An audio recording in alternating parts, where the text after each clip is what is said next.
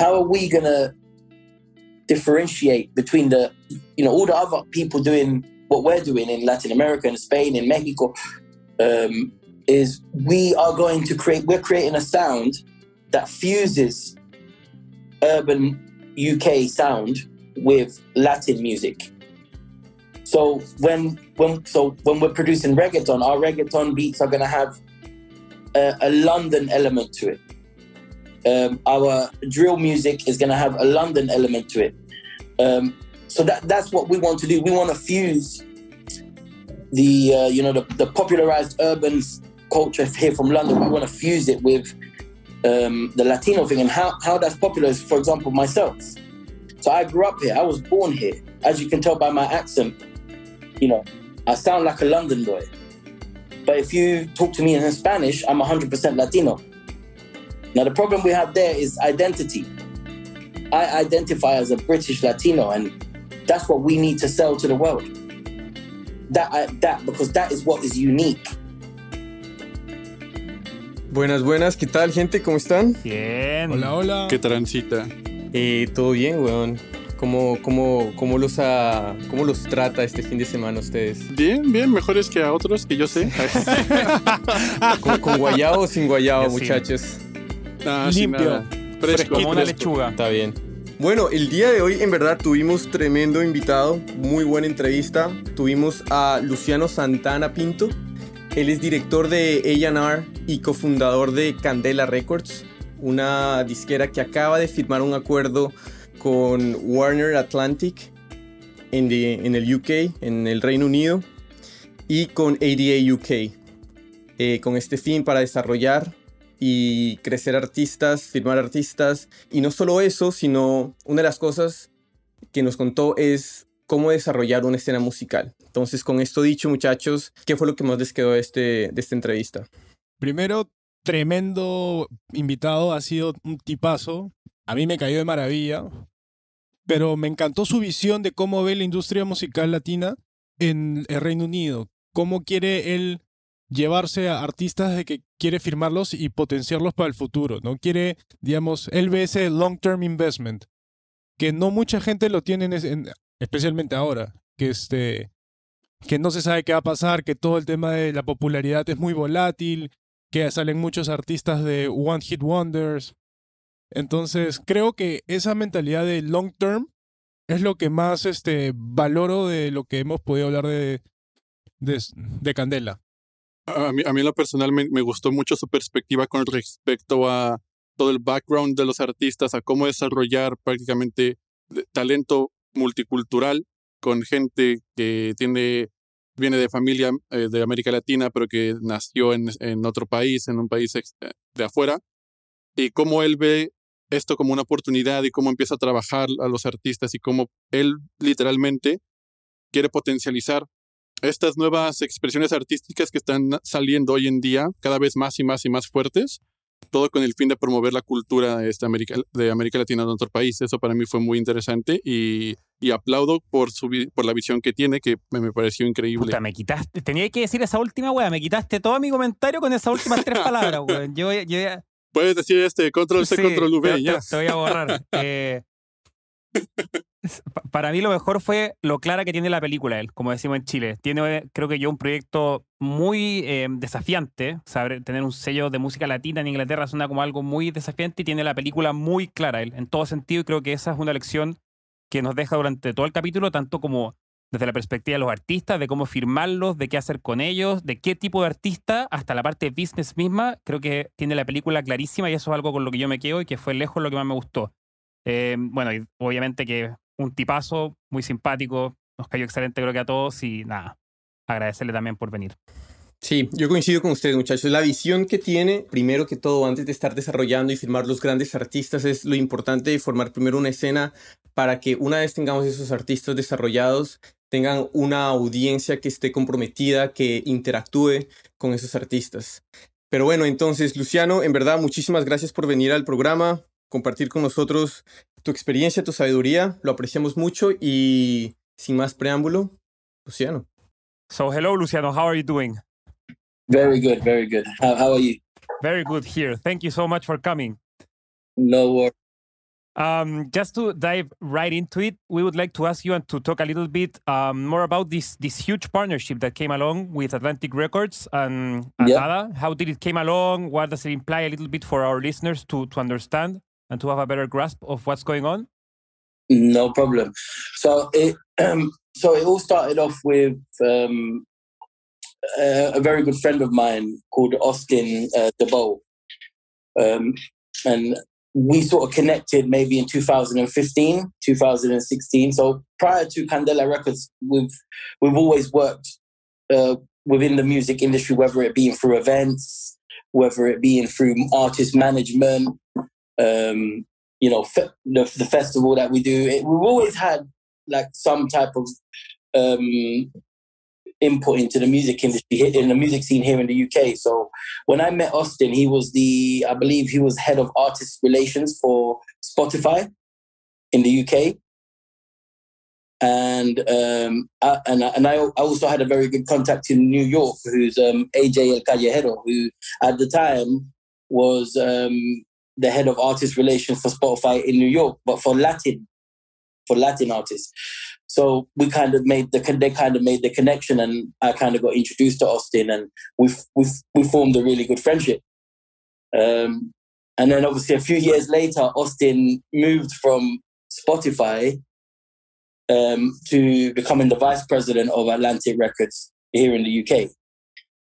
Um, and and and that's when the opportunity to form Candela Records came around. That's when, so Candela Records never existed before that. We we created it jointly with Atlantic Records.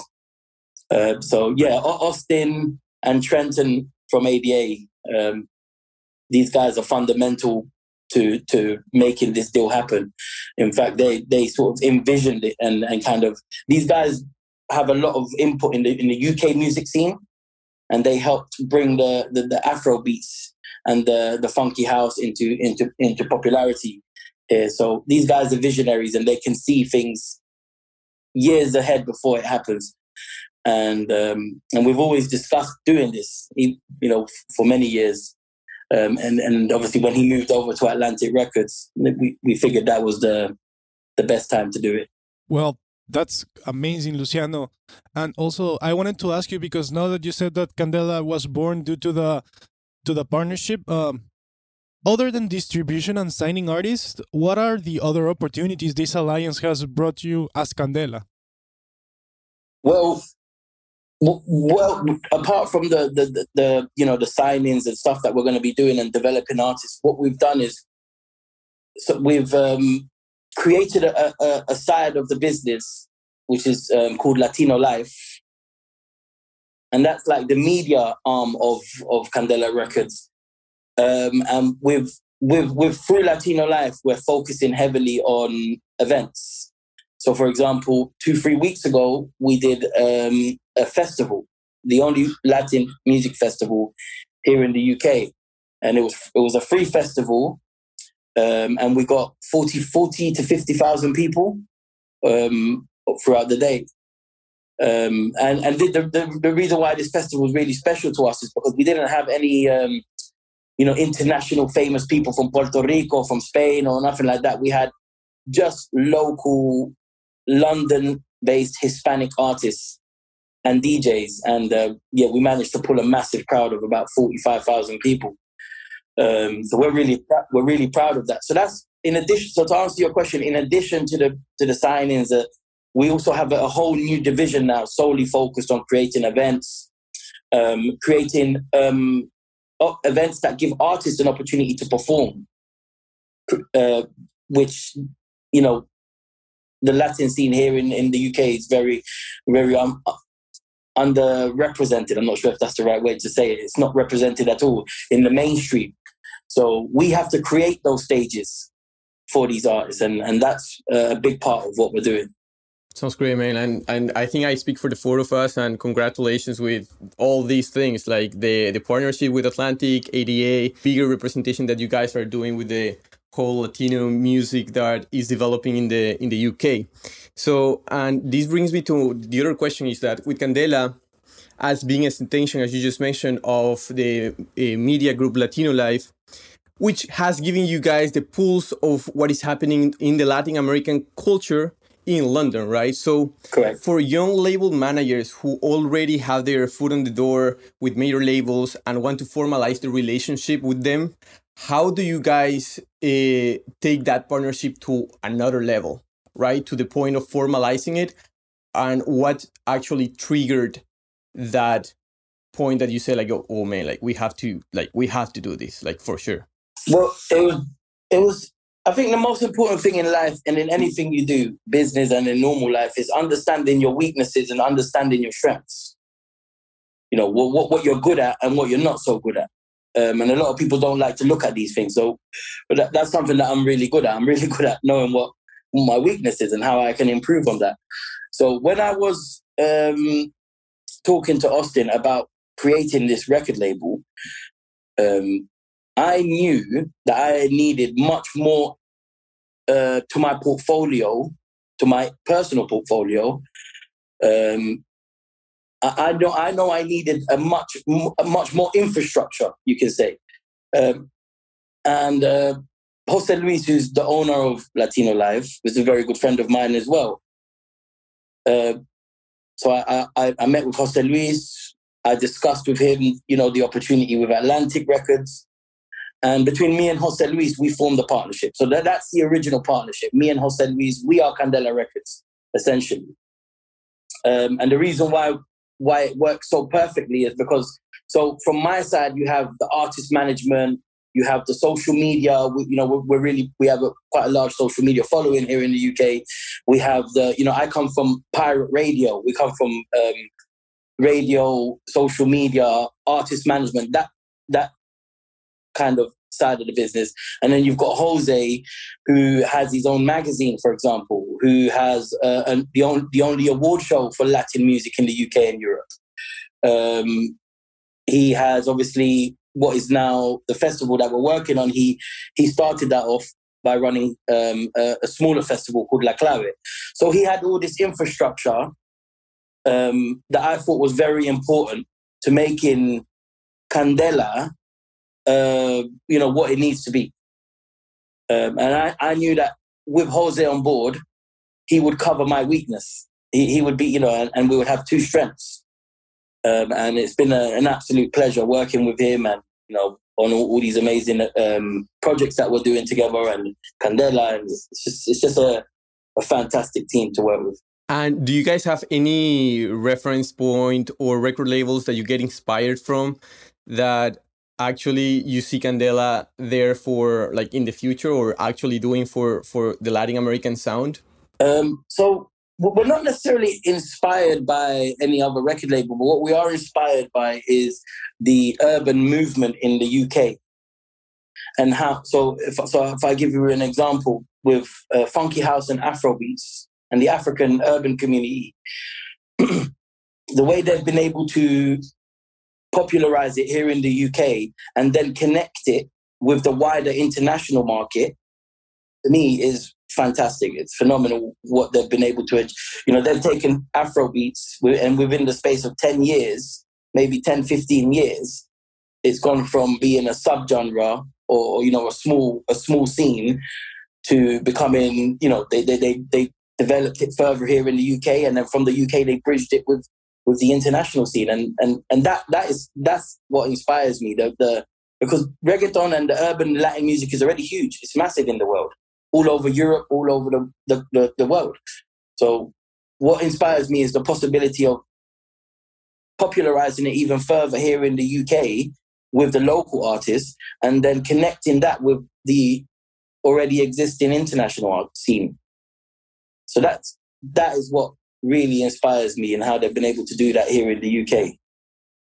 That's fascinating, man. And also, uh, the story of the Latin American musicians in the UK is being always super like, interesting, right? Because you guys started with Edmundo Ros, Caetano Veloso as well, Jorge Spiteri, and they've been establishing a Latin American culture there in the UK, right? Also with yeah. other huge artists going and performing there, like Celia Cruz, Hector Lavoe. Yeah. But now yeah. I'm curious, what are the get like the greatest influences that the British Latino artists are getting, and where are those influences coming from?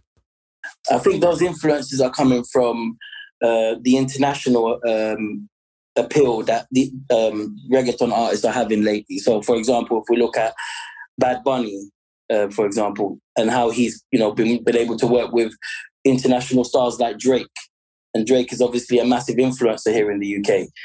Um, so it's just seeing how reggaeton is expanding internationally and collaborating with, you know, artists from the hip hop scene, from the, you know, all different types. They're even doing, you know, um, Afro beats as well now. Um, Rauw Alejandro's now going into the pop kind of thing. And it's just seeing how these artists are um, sort of expanding into those scenes is what um, I think inspires the the the young um, Latin artists here in the UK. Yeah, like I, I, I totally agree. And you were mentioning, like for example, right now reggaeton, and we all see this urban music being like basically reaching top charts in the world. Everyone knows about reggaeton. Everyone dances to it. Everyone listens to it in the nightclub yeah. or even like in the car and everything.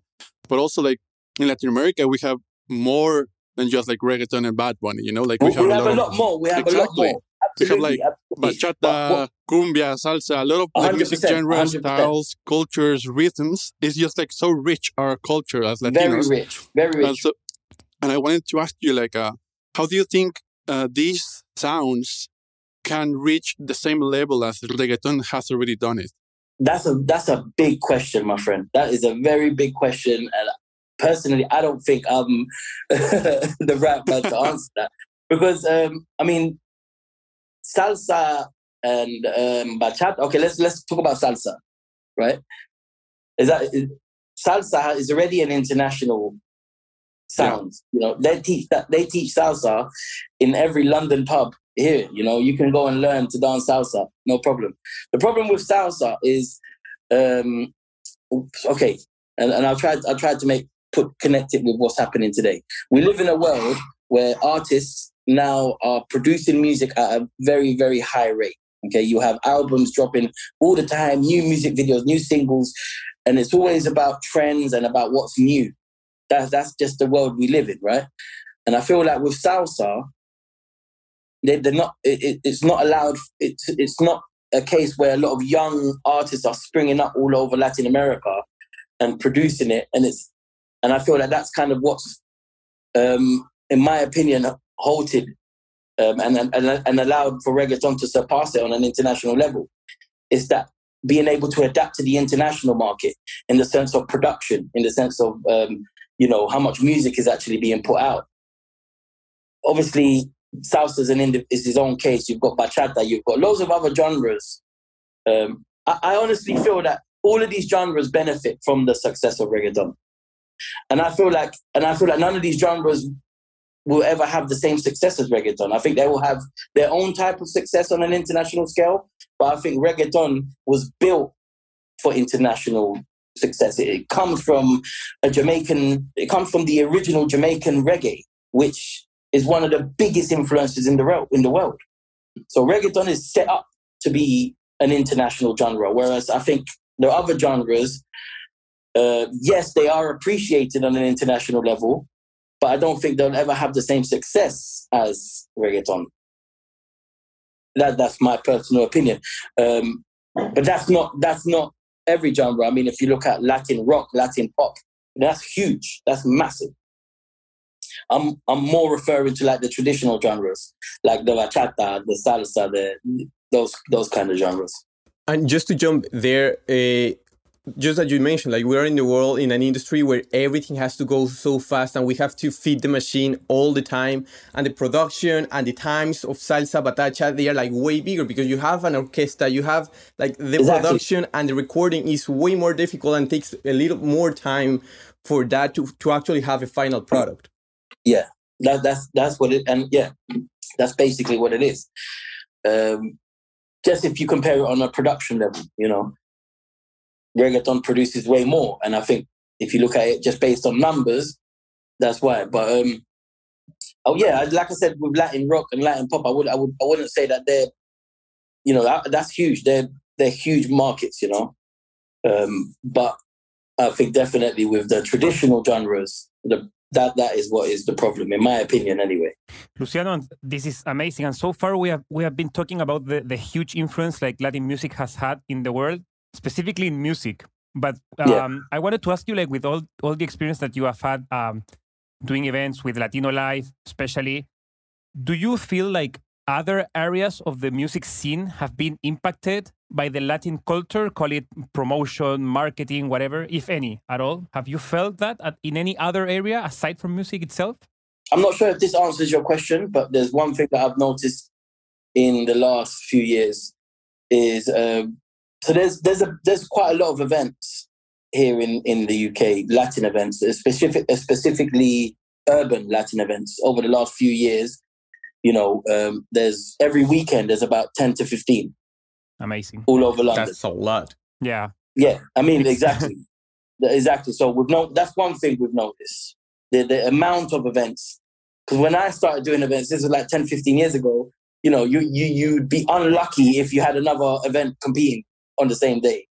But now it's like with social media and the how accessible it is to promote events and you know we've noticed a larger a lot, you know large amount of events on a daily basis. Uh, another thing we've noticed is these events are more inclined to book local latin artists which is not something we used to see before. Um, we never used to see uh, so for, i'll give you an example. So last night myke towers performed in um, evolution in battersea and three local upcoming Latin artists opened the show for him. That's not something we used to see before because the artists that existed here didn't really have any an audience, didn't really have any fans, as you can say. Now with social media and the popularity of Latin music, these local Latin UK based artists, they have their fans, they have their people that follow them. So promoters are, are realizing this and they are booking them for shows. That's that's Uh, amazing. So that is one, you know, two things that we've noticed. And it That's gives that's changed. it, it gives these rising artists also more opportunities, like opening for Myke Towers. It's it's huge. It's something that's that could It be creates revenue for them because um, they're getting paid. It creates an opportunity to, um, you know, perform their music in front of large audiences. You know, on in our festival, we had fifteen up, fifteen artists perform in our festival on our on our stage, on the Candela stage. You know, and we had a crowd of, of about 30,000, 40,000 people. So that is very unique for upcoming artists to have that opportunity to perform in front of large crowds.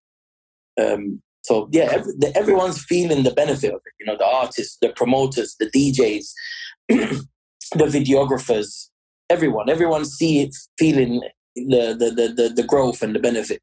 And also, uh, Candela, aside from being identified as a Latino label, uh, I don't know if you can share with us what aspects can help you break through the noise or compete, especially if you could share with us some tips of how to position yourself in the London market. I love that question. It's, it's, it's a very very good question, um, and this is something that we asked ourselves when we was when when we founded Candela. You know, how how are we going to be able to make a difference in the in the midst of all the noise coming from Latin America, El Caribe, España, you know, all of these countries? How are we? How are we going to the new boys on the block going to make a difference? And so we ha- between me and my partner Jose, we have similar ideology, but also. Uh, we, we think very differently and he and and and, uh, and we've been able to sort of come to an agreement on this one because it's like okay so I, let, let's start off with london uh, london is now seeing a massive growth because of the popularity of drill the you know drill music I don't. Okay. Okay. So drill music is a subgenre of hip hop. It's a it's a type of hip hop that was it was it was formed in Chicago in the nineties, but it was popularized and updated and popularized in the UK, and now it's become a um, a, a huge global um, movement. It's it's massive. It's huge. Um, drill is probably one of the top four or five genres in the world at the moment in terms of streams, views, popularity, that kind of stuff. Um, and drill is becoming popular in España, all over Latin America. Now, the interesting thing about that is where before the local the, the the youth in Latin America and Spain would look at America for influence when it came to urban hip hop, right? Now, because of drill, they're looking at London. And this is a very, very unique thing. It's only been happening over the last two to three years. I'm got when you when we're done with this podcast, go check out the the local drill scene in Spain. It's exploding. People like Skinny Man, you know, these type of artists. Check it out when you have a minute. It's it's one of the fastest emerging scenes in Spain. And that's the same thing all over Latin America. And where are they where are they getting this influence from? They're getting it from London. It's the London how we talk, how we dress. They're getting they're getting that influence from London now. And as Candela Records, we wanna we wanna take advantage of that. And how and how we're gonna so to answer your question, how are we gonna differentiate between the you know all the other people doing what we're doing in Latin America and Spain and Mexico um, is we are going to create we're creating a sound that fuses urban UK sound with Latin music. So when when so when we're producing reggaeton, our reggaeton beats are going to have a, a, London element to it. Um, our drill music is going to have a London element to it. Um, so that that's what we want to do. We want to fuse the uh, you know the, the popularized urban culture here from London. We want to fuse it with um, the Latino thing and how, how that's popular is, for example, myself. So I grew up here. I was born here. As you can tell by my accent, you know, I sound like a London boy. But if you talk to me in Spanish, I'm 100% Latino. Now, the problem we have there is identity. I identify as a British Latino, and that's what we need to sell to the world. That, that because that is what is unique that's really cool. That's a really cool approach. And also, uh, you know, Spanish being the main language of the Latin American music market, uh, do you ever saw this as a threat or an opportunity when it came to breaking the Latin British artists in breaking those artists to the market? That's that's, a, that's another very good question. and how do you approach it? You got all the good questions, man. Um, uh, okay, it's, a very interesting question because um, so Spanish and English, I would say, is probably the most um, spoken languages in the world, right? Um, and what we're finding is that there's a so in communities like here in the UK and in America, uh, where we speak English and there's large Hispanic communities, where we're speaking something that we call Spanglish, which is a combination. Yeah. Happens to us. This happens to us also. Yeah. yeah, so, yeah. so we're, we're, we're speaking something that we call Spanglish, and um, and we feel like that by using by using that formula by going by that identity again the british latino identity you know where we speak english outside of the home and when we get home we speak spanish um, so by going by following that ideology in into the whole language barrier thing, we thought that, you know, everybody that speaks English wants to learn Spanish, and everyone that speaks Spanish wants to learn English. You know, so there's an interest on both sides. So if you if you speak Spanglish, we feel that you appeal to, you know, a, a large audience. It, it is you, yeah you're like it's really interesting how you your how's your vision into developing like multi bicultural artist and everything. It's like really impressive. And I know that I know that and I know that for example Atlantic has been actually supporting a lot of this. Like uh, in 2012 they signed uh, Snow Tha Product, who is like a Mexican immigrant in, in, in the States. And she well, like well like she did great because of the signing with Atlantic Records. Uh, and I think that Atlantic signed her after her music was like posted on 50 Cent's website, something. So Atlantic saw it, saw that and were like, yeah. okay, this girl has something, you know? So now with Candela Records, what are the key factors or achievements that can make you as uh, the director of A&R be like, okay, I want this, I want to work with this guy, I want to develop with this artist now? Um, so for me, it's all about following the um, Atlantic kind of ideology, which is being able to spot new emerging sounds within underrepresented communities. And um, uh, so I, am not sure if I understood your question right, but one one of the one of the things what, what we're totally focused on is uh, so we we've got the budget and the resources to go and work with you know the big artists that you know the big artists that we want, but we're we're so focused on developing um, the scene here that um, you know that's that's what we're sticking to. We're sticking to signing artists that don't have large followings. They don't have large streams and stuff like that. So we're, we're not signing these artists because of you know what they've already done. We're signing these artists because of what we can see them developing into within a few years, and that's sort of uh, how we operate here. And and and um, so, for example, if we talk about the, one of our guys called Angelo Flow, you know, from um, Venezuela, he he hasn't got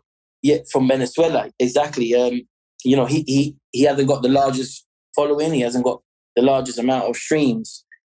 Um, but we honestly feel that he has global international potential and and and that's what we we want to do we want to you know we want to get to the grassroots of where these artists are you know, um, and and develop them from an early stage, and um, help them grow and help them become into you know the major artists that we think they can be. So, yes, we could go and sign people with big streams and big audiences, and but we're focused on the scene here and developing this scene.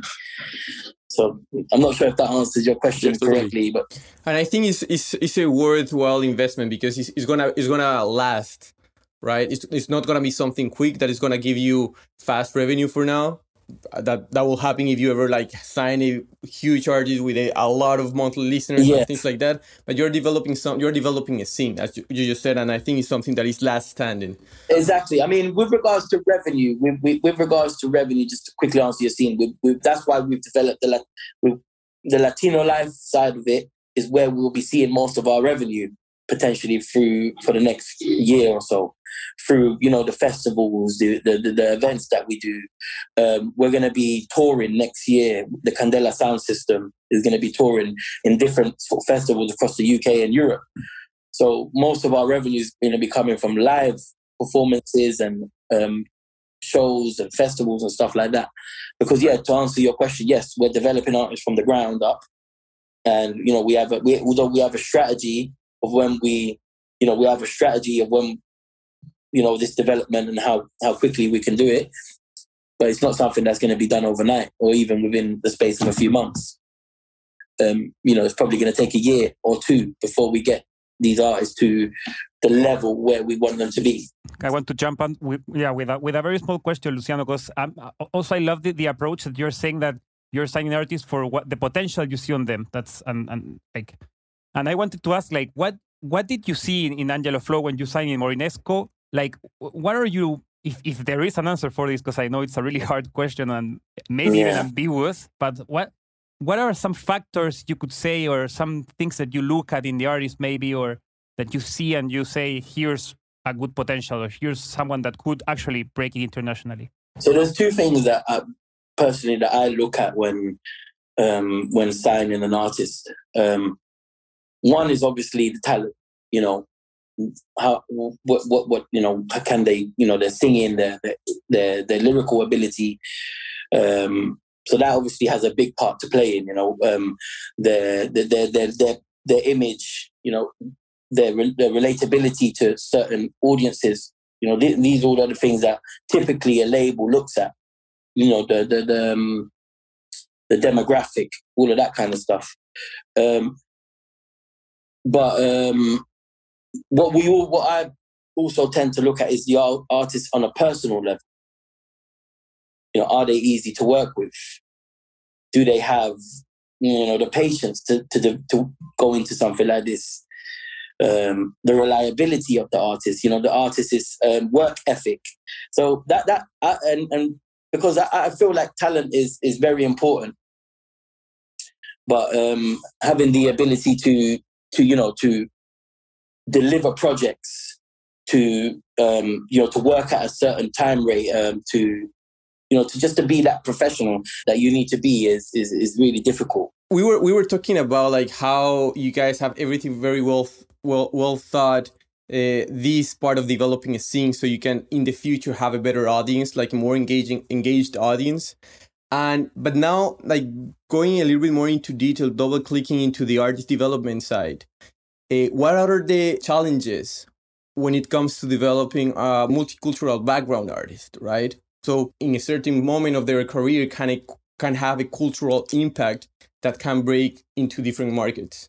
Yeah uh, well that's something that we look at very early in the a&r process. So when, when, when, i'm looking for an artist a lot of the time i already have in mind the you know the type of as soon as i before i even contact them you know what kind of regions you know, can we can we sell them in? What what kind of re, um, what's the audience? You know, we look at all of these things. So every artist that we go for covers um, a different audience, and we make sure to not. So we've we've got like you you know of two artists, but there's probably about three to four that we're we're potentially going to be signing over the next few months, and what we've done is we've made sure that um, none of them cannibalize each other in the sense of everyone is different. So, for example, with Angelo Flo, you know, we're, we're not, we, he never grew up in London. So to try and, um, you know, sell him here as, look, the London Latino is, is not going to work. Um, which is why we're focusing heavily on on regions where it, we believe it is going to work with him. So, for example, he he grew he from Venezuela, he moved to Italy. And in Italy, there's a, a lot, and he, so he identifies with Italy, and Italy also has a large following for reggaeton. Um, alongside the neighboring countries, you know, Portugal, Spain, stuff like that. So with Angelo Flo, we're going to be market. We we develop a strategy for him, and in that strategy includes the the regions and the markets that we, we're going to focus on, and that is always suited based on his personality. his type of music, you know. Uh, whereas we have Esco, who is a Colombian kid who was born and raised here in London. You know, we believe he has everything that it takes to, to one day be in the charts here in the UK as as a UK artist. Because of that's that's his identity. That's his. That's where he grew up. That's where people he will people will relate to him the most. Uh, so every artist that we look at or we you know have on our radar, we we we sort of have a map already of you know where we where their their strengths are, where we we don't want to promote them, where we do want to promote them, and and we go by that. Um, so every artist has a different strategy, and we make sure that they don't cannibalize each other. It's it's really interesting, and, and I remember you were talking about uh, like first you want to develop a scene, and then make this artist compete or go out from the London scene to now start like getting to new countries, the bigger leagues, let's say. Yeah, exactly. So, and I, am really curious about like what what would you say is a nice strategy to introduce a first or second generation immigrant artist into the origin country? You know. Yeah, well, so um, one of the, one of the main one one thing that everybody loves is in when you come from you know one of these Latin American countries is representation outside of your country. So everybody, so for example, in Chile, they you know si hay un chileno in, in, in Londres or in, in, in Estocolmo or whatever as doing big things, you know, they, they love that in Chile. They, they yes. welcome that because it represents them on a global scale. So what what we want to do first is do do some work here in the UK first and get them the audience that they need to then go to their their native land. So with Angelo Flow, as we mentioned, he doesn't have the UK London relatability, but what we will be doing is he's got some really high profile um, features with UK artists that is going to bring him that audience that he would struggle to get organically if that makes sense on his own. Um, and we're going to build him up here. We're, you know, he's already done. He, he he he headlined the festival. You know, he's going to be headlining a few festivals next year.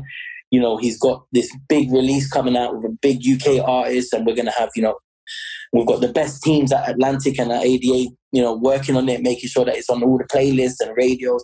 So we're going to make sure he has a presence here in the UK. And then once we built that presence, we'll then move to Latin America and sort of try and, and try and develop him there. But that, that's what we, we personally feel. We feel that when people from the, from Latin America see representation outside of Latin America, it, they welcome it, um, and we feel that by representing Venezuela, who has a massive now um, international um, uh, population because of you know recent political issues. You know, you've got Venezuelan communities in Colombia, you've got Venezuelan communities all over Latin America, in Europe, here in the UK. You know, they're, they're, they're over the last few years, they've immigrated all over the world. And, you know, um, we, we don't we don't feel that there's a lot of musical, um, you know, representation for them on an international scale. So that's where we feel uh, Angelo Flow can really step in and, and, and sort of be that that, that representation for them. Um, and, and then making it easier to then, you know, develop it in Latin America yeah it's it's great like bring first like grow local and then go international yeah that's like a really nice strategy and with with this aspect of now for example you were mentioning venezuela and like we have we're in this world nowadays really globalized and we are, have immigrants everywhere basically. And with this it comes a term that we know that it, that it exists in, in the music industry which is cultural appropriation sometimes you know? So my question will be like, how can artists and music executives work around this thin line with of cultural appropriation without overstepping or offending cultures, and still find like amazing mixes of new music proposals and música mestiza al final? You know, like how how can we still manage to yeah. control this? That's a good question, and um, we have advisors that help us in this um, with these kind of things you know um, so i mean pe- people are doing it successfully all over you know all over the scene i mean if you look at rosalia and how she's mixing flamenco with reggaeton and yes she did have some criticism you know uh, you know who, but, but who cares? Look at look at how she's doing it on an international scale you know. There's always going to be criticism and and people have negative opinions and as long as what you're doing is in honor of the culture and not um, sort of trying to rip it off and make it something else, then who cares what what people say, cultural appropriation or not cultural appropriation? As long as the as long as the intention is to is to you know honor and develop what's going on within that culture, then then that's all that matters. I mean, um, you know, how, how much criticism did Rosalia have? You know, being a Spanish girl trying to trying to make it in the Latina world, she had a lot of criticism. But did that did that stop her growth? Did that you know? No, it didn't. Because so you know, I'm not really too worried about that to be honest. Awesome, fantastic, Luciano. We have almost like reached the end of the of the podcast, the interview, and we want to show our appreciation to you for coming out here and chatting with us a little bit. I don't know if you have any a social media where people can get more information about Candela, reach out to you or something. Yeah, so follow. Uh, I mean, we've got Candela Records UK, which is the official Candela Records um, Instagram. Um, we've got Latino Life UK. That's like the media arm of Candela Records. You'll find all our events and you know everything that's going on in the wider community. And then you've got the Latino Shade Room, which is um, is an urban page that promotes the urban Latin scene in the UK and in the wider European communities. So yeah, go check out the, the Latino Shade Room, uh, Latino Life UK, and uh, Candela Records UK. Awesome, fantastic. I don't know if there is if there is a final message that you want to give to our listeners. Yeah, absolutely. The, the final message from from myself over at Candela is that um, although we're based in the UK, it, it doesn't mean that we are, um, you know, solely going to be working, developing, and signing UK artists. Um, you know, we, we want to be we want to be the guys to really push it here in the UK and in Europe. So if you're an artist and you're based in Spain or you're based in Italy or Netherlands or wherever you're based, you know, we're, we're interested in speaking to you and listening to your music. You know, so just send it over to info at um, candelarecords.co.uk and um, you know there's there's someone there that will pick it up and you know, either pass it on to me or someone else in the A and R team. And you know, we're, you know, we, we, we want to be the guys that spot and help develop the talent before it, you know, before it develops. We want to be, we want to get in there early, and we can't just do that here in the UK. We want to do that all over Europe.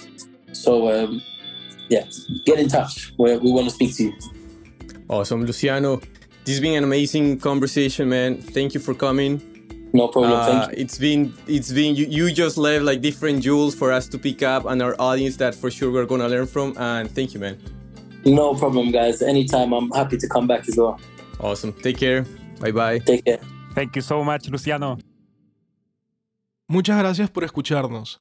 Y no te olvides de seguirnos en Spotify, Apple Music, Pandora o la plataforma digital que sea de tu preferencia. Si te gustó el podcast, no olvides recomendarnos a tu grupo de amigos o colegas. Esa es la mejor manera de que sigamos creciendo la comunidad.